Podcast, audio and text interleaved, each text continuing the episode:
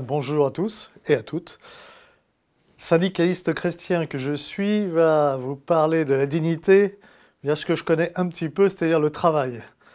Encore faut-il qu'on soit d'accord sur cette notion de travail. Si j'étais marxiste, je ferais comme Karl Marx et que je dirais qu'un travailleur, c'est comme une abeille. Il est dans la ruche, il ne sait pas trop pourquoi, il fait des choses, il n'en a pas la responsabilité et il subit la règle générale. Si j'étais un ultralibéral, je vous dirais, ben, travailler, c'est un échange commercial, il y en a qui ont de la force physique ou intellectuelle. En contrepartie, je leur donne de l'argent, mais d'ailleurs, un travailleur, ça coûte très cher, et s'il pouvait y en avoir moins, ça serait beaucoup mieux. Mais comme je suis un chrétien, je vous parler de la notion de travail qui est déjà participer à l'œuvre commune. Et s'il y a œuvre commune, ça veut dire que déjà, quel que soit mon emploi, je participe à une œuvre. Je fais quelque chose qui m'élève. Et si elle est commune, c'est qu'il y a un lien, un lien social. D'ailleurs, je travaille toujours avec les autres et pour les autres. Alors le travail m'apporte aussi autre chose. Pour construire ma dignité, j'ai aussi besoin matériellement de pouvoir vivre. Et le travail apporte normalement les moyens suffisants pour vivre dignement, pour faire des projets, par exemple avoir une famille, acheter un appartement, une maison, c'est cette notion-là du travail qui est important pour retrouver, ramener de la dignité. Alors tout le monde n'a pas un emploi, ce qui est un des problèmes majeurs. Et c'est-à-dire que notre ambition commune ne doit pas être d'inverser une courbe du chômage, comme certains l'ont dit, mais ça doit être le plein emploi pour tous. C'est-à-dire le projet de la société, c'est que chacun ait sa place dans la société pour participer à la vie de la cité, c'est-à-dire participer à la construction du bien commun. C'est simple, c'est comme la construction d'une cathédrale. Pour la construction d'une cathédrale, vous aviez euh, des gens qui l'ont imaginé, euh, vous avez des gens qui l'ont dessiné, même sur plusieurs générations d'ailleurs. Vous aviez des artistes qui ont fait des vitraux, qui ont fait des statues, vous avez des gens qui ont taillé des pierres, et puis vous avez des petites mains qui portaient euh, des seaux, des pelles, qui amenaient les pierres. Tous travaillaient dans une ambition commune qui les élevait, qui leur permettait à la fois d'être autonomes, mais à la fois de se réaliser et d'avoir une dignité par ce qu'ils faisaient. C'est aussi la différence entre le règne animal et le règne humain. Les animaux ne travaillent pas, c'est l'être humain qui travaille. Et cet espoir qu'on peut avoir dans le travail pour tous, c'est-à-dire cet espoir d'une dignité pour tous, on peut dire, mais il y a des gens qui ne peuvent pas. Alors, ils sont très peu, effectivement. Il y a des personnes qui, euh, de par leurs conditions euh, physiques, des malades, ne peuvent pas travailler. Mais il y en a beaucoup, beaucoup, qui pourraient travailler et à qui on ne fait pas dans notre société la place qu'ils devraient avoir. Moi, je suis frappé quand je vais, par exemple, en Écosse ou en Irlande, de voir dans les magasins, dans les stations-service, de nombreuses personnes handicapées qui sont là, notamment des trisomiques. C'est une rareté dans notre pays. Et pour être positif, je veux dire, c'est encore une rareté dans notre pays, puisqu'il y a des efforts qui sont faits. Je pense au Café Joyeux, par exemple, qui offre à des personnes handicapées la possibilité de travailler, c'est-à-dire de participer à l'œuvre commune, de se réaliser. Il y a ce qu'on appelle les CAT, qui s'adressent aussi aux personnes handicapées, et ça leur permet à toutes ces personnes d'avoir une vraie dignité. J'ai travaillé un peu avec eux eh bien, je vois en quelques mois le changement qu'il peut y avoir. C'est tout à fait autre chose. Entre vivre d'une rente, en France, on a des aides qui peuvent permettre de vivre ou de survivre à des personnes handicapées, mais leur permettre d'accéder au travail, de se réaliser, ça leur permet aussi un véritable épanouissement, et ça, ça se voit en quelques mois. Celui qui participe à cette vie commune, celui qui fait quelque chose, il grandit il grandit en lui-même, il grandit en dignité vis-à-vis de lui-même et vis-à-vis des autres. Et puis, évidemment, euh, ce plein emploi, ça se construit. Et cet emploi, puisqu'on nous dit que le travail a une valeur, oui, il a une valeur. Et s'il a une valeur, c'est qu'il a un prix. Et il faudrait aussi savoir justement le rémunérer. Et on s'aperçoit qu'aujourd'hui, il y a des professions qui travaillent dur et qui sont peu rémunéré. un étranger, un Italien, qui, euh, au XIIIe siècle, a travaillé sur cette notion de juste salaire, saint Thomas d'Aquin. Que disait-il? Que chacun doit pouvoir avoir un juste salaire, et c'est quoi son juste salaire? C'est que chaque personne, de par son labeur, doit pouvoir vivre dignement, lui, sa famille, et épargner.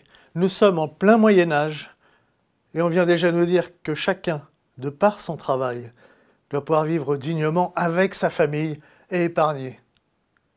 Est-ce qu'aujourd'hui, en France, en Occident, dans le monde, chacun par son travail peut vivre dignement avec sa famille épargnée, même dans un pays riche comme la France, avec euh, un corpus social assez étendu, le salaire minimum ne permet pas à quelqu'un de vivre dignement avec sa famille et d'épargner. Et je ne parle même pas des malheureux de l'autre bout de la planète. Quand on les paye, on les paye souvent très très insuffisamment. Et là, nous avons, nous, occidentaux, nous, pays riches, une responsabilité majeure, c'est de s'intéresser aussi au juste prix. Si on veut que chacun puisse vivre dignement, vivre de son travail, alors il faut accepter de payer le juste prix. Je suis toujours étonné quand je prends le RER e pour aller jusqu'à Roissy, de constater que mon ticket de RER e de ma banlieue parisienne jusqu'à l'aéroport de Roissy, quelquefois, est à peine moins cher qu'un billet d'avion pour aller au Maroc. Est-ce que nous payons toujours ce qui permet aux uns et aux autres de vivre dignement? Puisque le travail n'a pas qu'une valeur économique, mais une valeur bien supérieure à son prix, à son coût, à cet échange financier et commercial, n'oublions pas. Il y a des gens qui travaillent sans être rémunérés. C'est par exemple les bénévoles, les bénévoles du dimanche qui vont encadrer euh, des mouvements scouts, mais c'est aussi les parents, et généralement ce sont les mères de famille, qui s'arrêtent pour élever leurs enfants. Elles travaillent, elles participent à la vie de la cité, elles participent au bien commun. Elles ont évidemment du lien social et elles ont une tâche indispensable, même si on ne sait pas mesurer ce qu'elles produisent financièrement, l'éducation des enfants. Et n'oublions pas dans cette notion de travail de plein emploi qu'il y a aussi la place pour ce travail bénévole, notamment les parents qui élèvent leurs enfants. On le voit d'ailleurs dans une actualité récente où des enfants qui sont maintenant des adultes nous disent tout ce qu'ils ont subi dans leur jeunesse, dans des milieux qui étaient des milieux de la jeunesse dorée, dans des milieux où il y avait tous les moyens matériels, où ils avaient des nounous pour les élever, entre guillemets, mais où il n'y avait pas la présence de la mère ou du père, et où d'ailleurs le père était particulièrement absent, ils le disent eux-mêmes, eh bien, travailler, c'est aussi pour les pères élever leurs enfants dans le sens chrétien du terme, d'être co-créateurs. Je transmets quand je suis père, je transmets et je suis co-créateur de cet enfant qui va devenir un homme, avec tout ce qu'il a en lui-même, mais je permets de me le révéler. Ça aussi, c'est le sens du travail, ce qui veut dire que nous avons besoin de temps de repos, de temps de repos commun, pour la vie familiale, associative, personnelle et spirituelle. Ça s'appelle notamment le dimanche. Et d'ailleurs, si vous regardez un peu la doctrine sociale de l'Église, à laquelle je suis personnellement attaché, vous verrez que le repos dit du, du sabbat est qualifié de sommet du travail. Pourquoi sommet du travail? C'est-à-dire que si le travail est nécessaire, il faut aussi à un moment donné savoir couper pour se retrouver avec soi-même, avec les autres, pour autre chose que produire et consommer. Et si on supprime ces temps de repos collectif, alors on devient très vite esclave, volontaire ou involontaire, d'une machine qui va nous broyer, cette machine matérialiste qui veut qu'on produise toujours plus, toujours plus longtemps, jour, nuit, avec ces laisses électroniques qui, sont, qui peuvent être pratiques, hein, qui sont mon téléphone portable et les ordinateurs. Sachons aussi, pour préserver la dignité du travail et des travailleurs, assurer ces temps de repos collectif. Et merci à ceux qui nous permettent, notamment le dimanche, de faire autre chose que produire et consommer en nous offrant des services. Ce sont les marchés traditionnels, c'est mon boulanger, c'est mon charcutier, euh, c'est aussi les métiers de la sécurité, c'est les métiers de la santé qui, eux, nous offrent ces temps de repos. Merci à eux.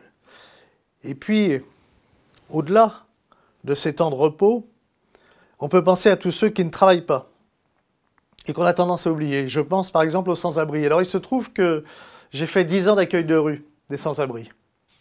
Bien sûr, il faut leur tendre la main, bien sûr, il faut aller vers eux, bien sûr, il faut les aider. Mais tous ceux qui nous disent qu'à un moment donné, on pourrait considérer qu'une partie de la population à la fin ne travaille pas, puis on leur donne une rente, et tout ça irait bien. C'est une attaque à la dignité de chaque personne.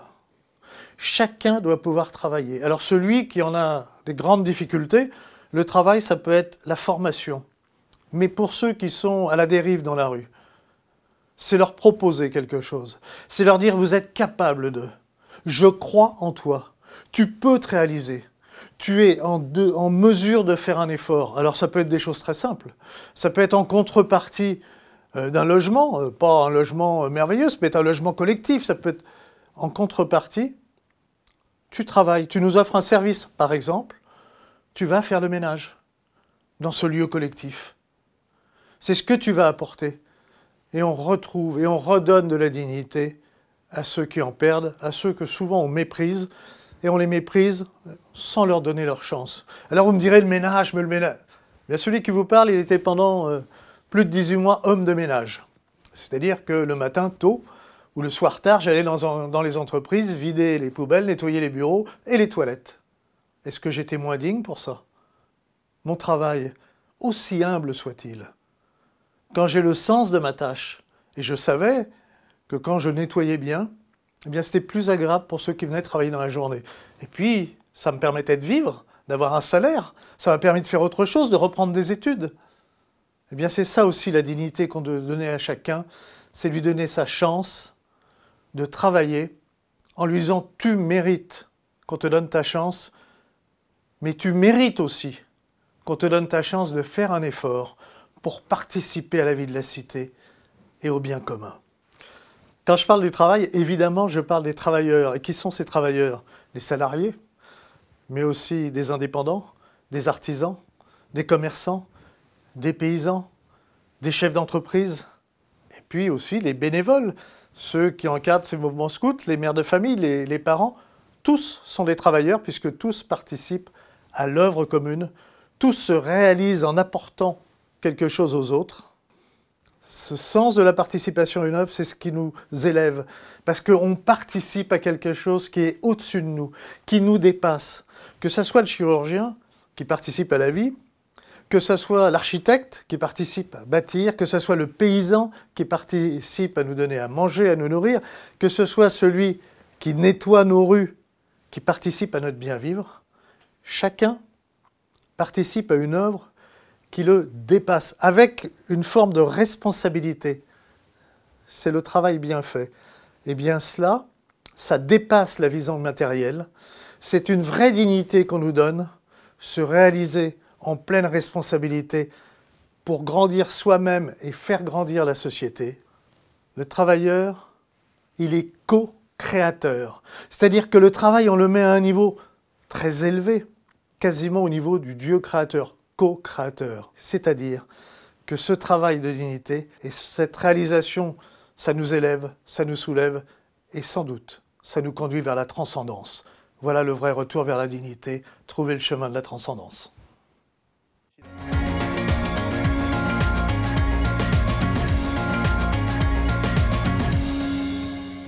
Pornographie.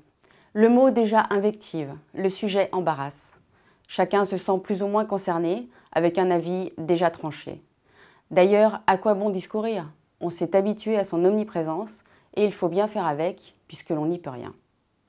Et puis, parler de pornographie, c'est parler d'intime, de sexualité, d'amour, du corps, de la dignité humaine, bref, une véritable boîte de Pandore que l'on préfère souvent ne pas ouvrir.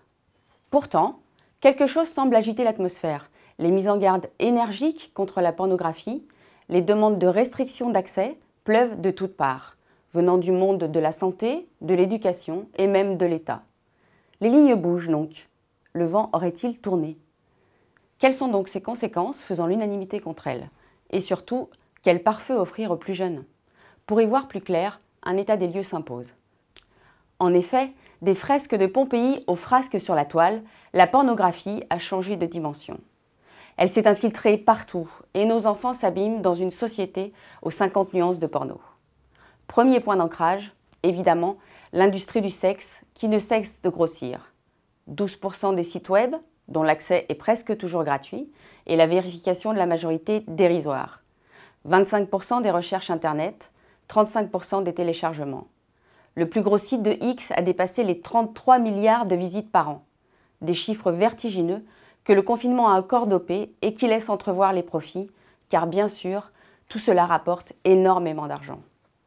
Un jeune sur cinq visionne du porno toutes les semaines, un sur dix tous les jours. La première confrontation se situe entre 11 et 13 ans et se rapproche peu à peu de l'école primaire. Et n'allez pas croire que cette situation glauque soit réservée à des cas exceptionnels, pour des milieux très défavorisés.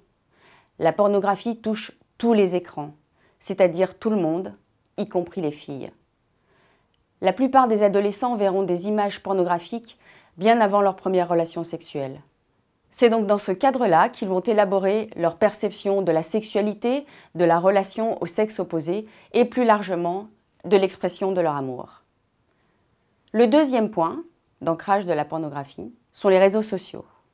Aux allures conviviales, ils ont un envers glaçant, repère de comptes pornographiques et terrain de chasse des pédophiles. Un peu exagéré, pensez-vous? La gendarmerie pourtant multiplie les alertes. Examiner un par un les réseaux sociaux serait ici fastidieux.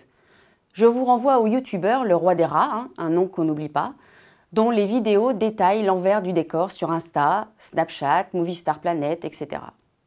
Juste un aperçu. L'application la plus téléchargée au monde, TikTok, est en apparence un partage de créativité un peu déjanté. Pour fidéliser son public, les moins de 15 ans, TikTok propose chaque semaine des défis, comme par exemple imiter Beyoncé. Ainsi, des filles dès 9 ans se filment dans des poses aguicheuses, fardées à outrance, habillées le plus shortement du monde, je vous laisse imaginer. Un paradis pour les prédateurs sexuels en quête d'images d'enfants plus ou moins dénudés, desquels ils tenteront parfois d'obtenir plus encore. Prenons le temps de connaître les applications de nos enfants, ce qu'ils y font, comme nous le ferions d'instinct avant de les envoyer en terre inconnue. Les autres points d'ancrage du X sont moins évidents mais pour autant bien réels. En effet, nombreux sont les sous-produits pornographiques qui véhiculent les codes du porno sans pour autant exposer le moindre appareil génital. Si les pop-up, vous savez, ces petites fenêtres qui vous sautent à la figure sur les plateformes de streaming si chères à nos ados, sont certes toujours très explicites, certains clips de chanteurs rivalisent largement. Rihanna est un modèle du genre. Les jeux vidéo référencés plus de 16 ans, qui ont souvent des scènes à caractère sexuel. Pourtant, beaucoup de 11-12 ans y jouent déjà, comme GTA par exemple. La publicité, les médias qui diffusent une pornographie bon teint plus ou moins suggérée, les radios avec leurs émissions scabreuses, la presse avec ses articles piquants pour notre épanouissement sexuel bien sûr, les films qui présentent une sexualité vécue comme un défouloir des passions et des pulsions. L'éducation nationale aussi, qui diffuse des supports plus obscènes qu'éducatifs, comme le récent livret Première fois distribué en milieu scolaire. Mais cet inventaire serait incomplet si l'on n'évoquait pas la télé-réalité dont les émissions s'appuient sur les mêmes ressorts que le porno. L'intimité n'existe plus, les relations sont dominées par la quête de performance ou de popularité et par l'anéantissement de l'autre, et ce n'est plus le meilleur qui gagne, mais le plus narcissique, sans scrupule pour éliminer l'autre ou le trahir quand il ne sert plus. La télé-réalité n'est ni plus ni moins qu'une pornographie psychique qui ne répugne pas pour autant devant le sexuel d'ailleurs. Ce tour d'horizon vous aura permis de constater que la constellation du porn est bien plus large que la planète du X. Alors, quelles sont les conséquences de cette imprégnation pornographique? Socialement d'abord. Le porno fragilise les couples où l'habitude pornographique s'apparente à l'adultère et où la sexualité est encombrée par la toute-puissance du partenaire pornographique gravé dans les mémoires qui va étouffer peu à peu le partage. Il fragilise la relation homme-femme, la réduisant à une collusion d'intérêts le temps d'une jouissance. Il dégrade bien sûr l'image de la femme et augmente la violence au sein du corps social. Il incite au passage à l'acte pour n'être plus celui ou celle qui n'a pas encore couché, et là aussi, dans tous les milieux, croyez-moi. Enfin, le porno normalise une relation à l'autre éphémère, fondée sur la pulsion, tant d'un point de vue sexuel que social. Si toutes les sociétés dans l'histoire ont cherché comment encadrer les pulsions individuelles, la nôtre a renoncé à le faire. Pire encore, elle les attise et les exploite. Par le biais de la pornographie comme de la télé-réalité, elle favorise l'excitation des pulsions primitives, le voyeurisme de l'intime, physique ou psychique, et elle instaure une pression normative qui nous incite à nous y conformer. Sur le plan physique ensuite, pour les plus assidus, la pornographie cause une altération du système de récompense. Trop sollicité, celui-ci produit une surdose de dopamine qui va exiger toujours plus souvent, toujours plus extrême, toujours plus violent. Ainsi, le piège se referme et isole, rendant la personne insensible aux sources naturelles de plaisir, insensible au conjoint en chair et en os. Enfin, sur le plan psychique, alors là, c'est un festival. Logique, car ne l'oublions pas, le premier organe sexuel de l'être humain, c'est son esprit. La majorité des jeunes sont touchés par un mauvais hasard, ou en cherchant comment fait-on les bébés, ou ces changements dans mon corps sont-ils normaux Cette confrontation au porno si précoce est comparable à un viol psychique. Ce choc se double d'une fascination mordante qui incitera certains à y revenir, nous explique le professeur Israël Nizan, qui parle de véritable barbarie. Julien, 11 ans, raconte Je me suis dit, c'est impossible que mes parents fassent ça. Je me suis enfermée dans les toilettes et j'ai pleuré. D'autres iront voir pour savoir, car le porno est LA référence incontournable des plus jeunes. Tous ne sont pas traumatisés, mais tous resteront marqués. Rares sont ceux qui confieront leurs troubles à leurs parents, et comme ils disent, à force, on s'habitue. Mais à quel prix? Car la pornographie, plus qu'une vidéo à voir, nous dit Martin Stephens, ce sont des yeux qu'elle emprisonne. Si le dicton répète les paroles s'envolent, mais les écrits restent, le porno rajoute les images se gravent. Et elles obsèdent longtemps des imaginaires qui ne demandaient qu'à fleurir. Elles aveuglent en prétendant tout voir. Car la pornographie, c'est l'affirmation du tout voir et une injonction à la transparence de l'être. L'autre est réduit à ce que j'en vois, un corps fragmenté et consommable. Cela colore forcément les comportements. Ainsi, la mode est au sex friend, on drague par nude, c'est-à-dire par l'envoi d'une photo de soi nue ou à minima de ses parties intimes. On montre son attachement par nude, et plus la photo est compromettante, plus elle est preuve d'amour. Enfin, on se quitte en mode revenge porn, c'est-à-dire en rendant public les nudes demandées quand la relation était au beau fixe. Alors traumatisme psychique, transparence de l'être, la pornographie nous coupe aussi de l'inscription dans le temps.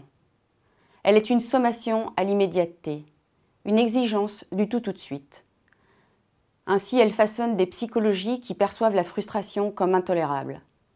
Apprendre à les gérer, pourtant, est l'une des étapes principales pour quitter l'enfance.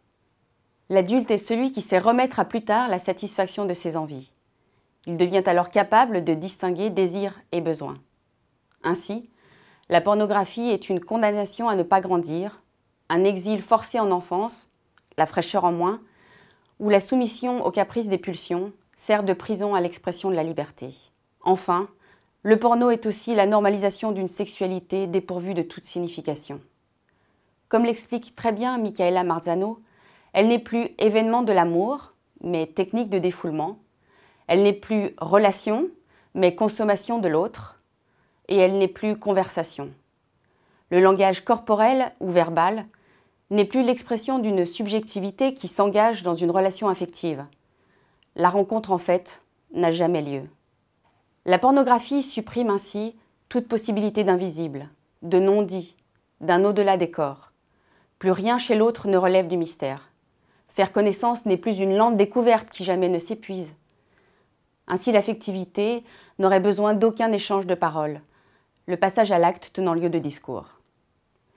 Les filles s'en inquiètent davantage.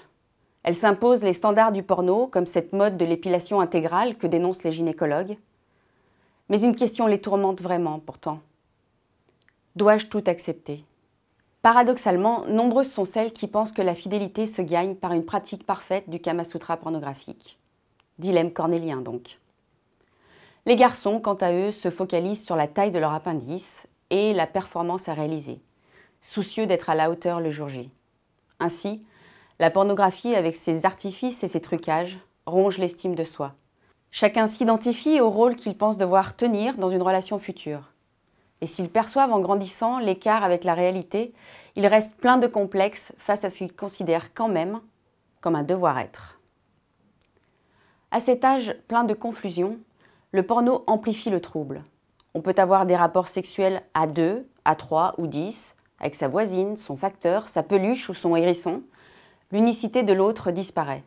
Il est multiple et interchangeable, c'est-à-dire anonyme en somme. Et si l'autre est anonyme, le moi aussi sans doute.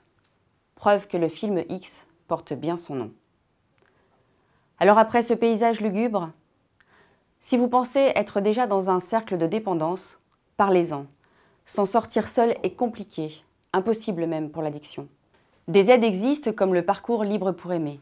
Ne restez pas seul. Et pour les plus jeunes, doit-on juste espérer que nos enfants passent entre les mailles du filet? Mettons de vrais contrôles parentaux sur les écrans de nos enfants, il en existe, et envisageons trois pistes plus réalistes. Première piste, parler.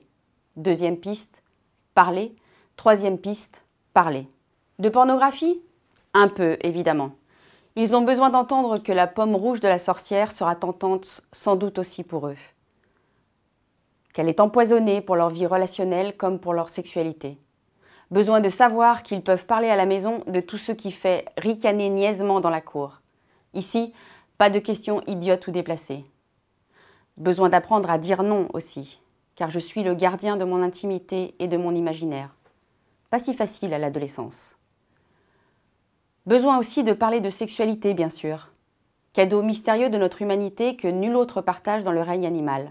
Si le lion, le poulpe ou le grand singe obéissent à leur instinct, pour une reproduction dictée par la saison, l'homme entre en relation parfois pour procréer, souvent pour dire aimer. Besoin de savoir donc quelle est rencontre, besoin d'apprendre quelle est communion, souvent plaisir, mais parfois renoncement, tendresse, même incompréhension. Quel est un au-delà des mots, un langage du corps qui tente l'indicible en langage des signes. Qu'ils trouveront leur expression au creux de leur amour, des gestes qui ne sont qu'à eux, des chemins de traverse loin des sentiers battus. Besoin aussi d'entendre que la sexualité ne connaît pas la satiété, car elle n'est pas réductible au besoin ou à l'avoir. Elle attise un manque qui n'est pas à combler, mais à creuser pour faire une place à l'autre, pour abriter une rencontre. Besoin surtout, bien sûr, de parler d'amour. L'amour de soi, l'amour de l'autre, des différents amours qui traversent le cœur humain, qui, du donné ou du reçu, de l'éros à l'agapé, sont les mille couleurs qu'on peut lui offrir, qu'on peut aussi le faire mentir, qu'on peut même en souffrir. Besoin plus largement d'engranger tous ces points de repère qui forment ce qu'Isabelle et René Cochard appellent la grammaire de la vie, qui redonnent le sens de l'émerveillement, de la liberté, du don et du pardon, du désir et du besoin, des relations durables. Bref, une écologie humaine pour préserver l'amour. Pour rendre plus parlante encore cette urgence de parler, de se former même si besoin, sachez que Netflix et même Pornhub ont mis en ligne leur version de l'éducation sexuelle. Si vous ne prenez pas la parole, ils parleront pour vous. C'est un jeune de 28 ans, addict plusieurs années à la pornographie, qui conclura ce propos mieux que je ne pourrais le faire. J'avais 10 ans la première fois. J'étais tétanisée entre fascination et culpabilité. Mes parents ont vu que j'étais tombée là-dessus et ils n'ont rien dit. À 28 ans, je crois que je leur garderai encore longtemps une rancœur, pas facile à pardonner.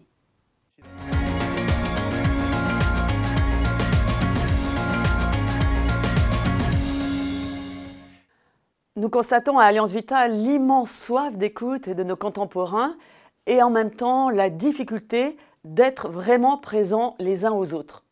Nous le constatons particulièrement dans les moments où la vie est fragile, a besoin de protection, en ses tout débuts ou en fin de vie.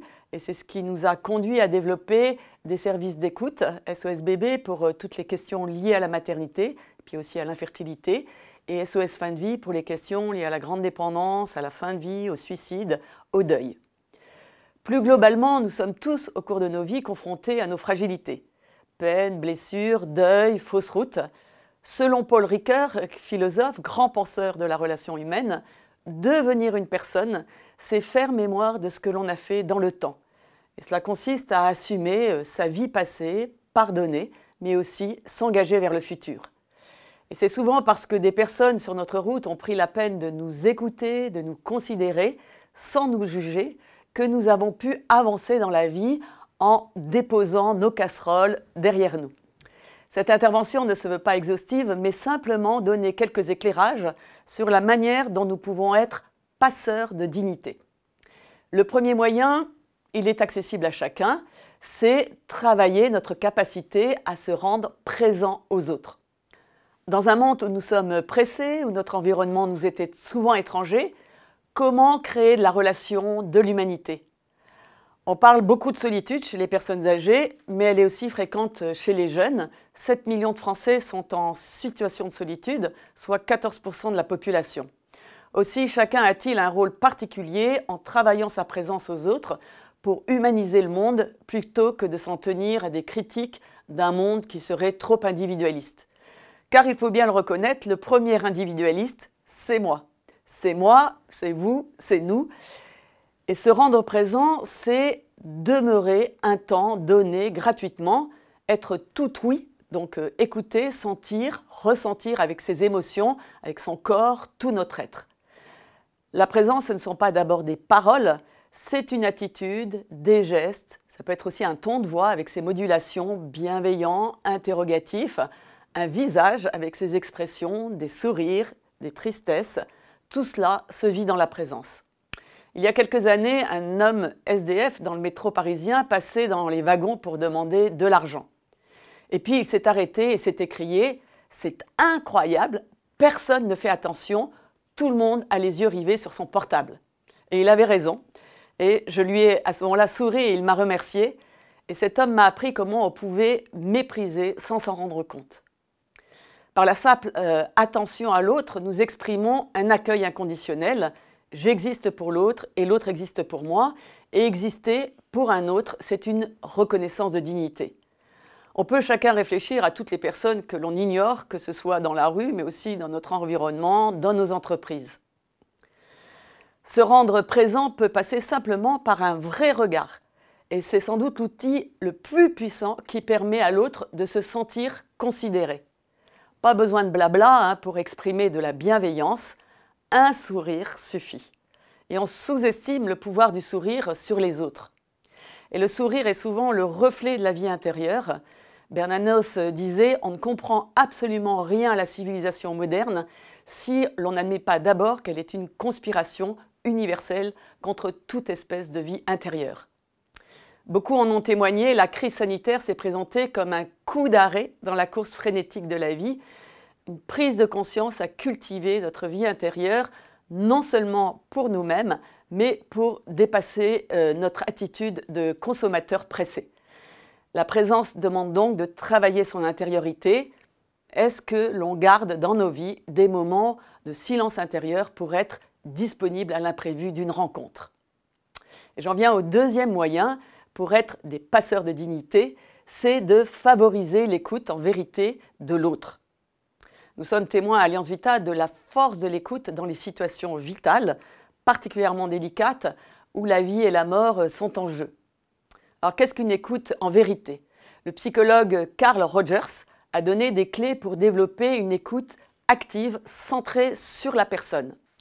Il insiste avant tout sur la qualité de la relation entre l'écoutant et la personne que l'on écoute.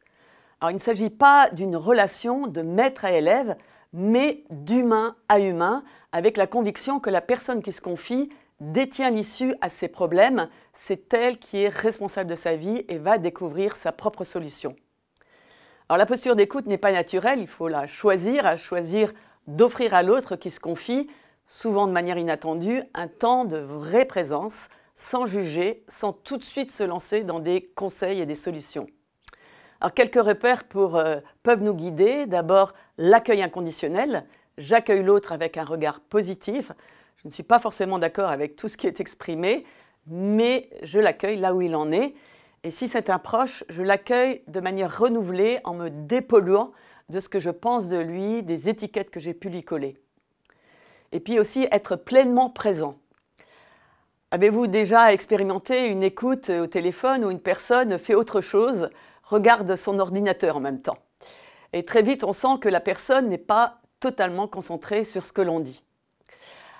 Et puis enfin, montrer de l'empathie, percevoir les ressentis, les pensées de l'autre comme si j'étais à sa place, mais sans oublier que je ne suis pas l'autre. Pour ceux qui souhaitent approfondir les clés de l'écoute, trois courtes vidéos de formation sont en accès libre sur le site internet d'Alliance Vita que nous avons justement diffusées pendant le premier confinement. Il y a des écoutes spécialisées qui requièrent une véritable formation, mais on peut, chacun à notre place, travailler à notre, attitude d'écoute pour notre vie quotidienne. Alors bien souvent, les personnes n'osent pas dire ce qu'elles vivent car elles se sentent indignes. Ces dispositions de bienveillance, de non-jugement, aident les personnes à oser dire ce qui les habite. Dire à une autre personne ses pires sentiments ou sa difficulté sans que celui qui écoute ne réagisse positivement ou négativement aide à se sentir reconnu euh, dans ce que l'on vit.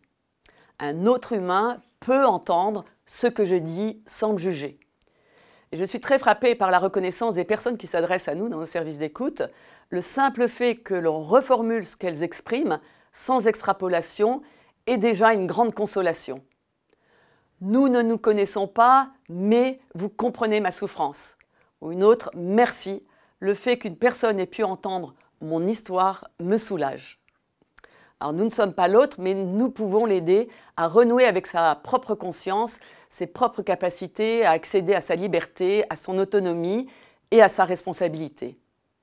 Je pense à des personnes qui euh, nous confient dans notre service SOS Fin de Vie euh, qu'elles n'en peuvent plus, qu'elles veulent mourir. Et c'est important qu'elles puissent exprimer sans que l'on passe euh, à l'acte immédiatement, c'est-à-dire qu'on leur donne la mort. Et c'est le drame des pays qui légifèrent sur l'euthanasie tout en prenant au sérieux, cependant, ce qu'elles expriment pour creuser avec elles ce qui provoque cette demande et ce qui pourrait l'apaiser.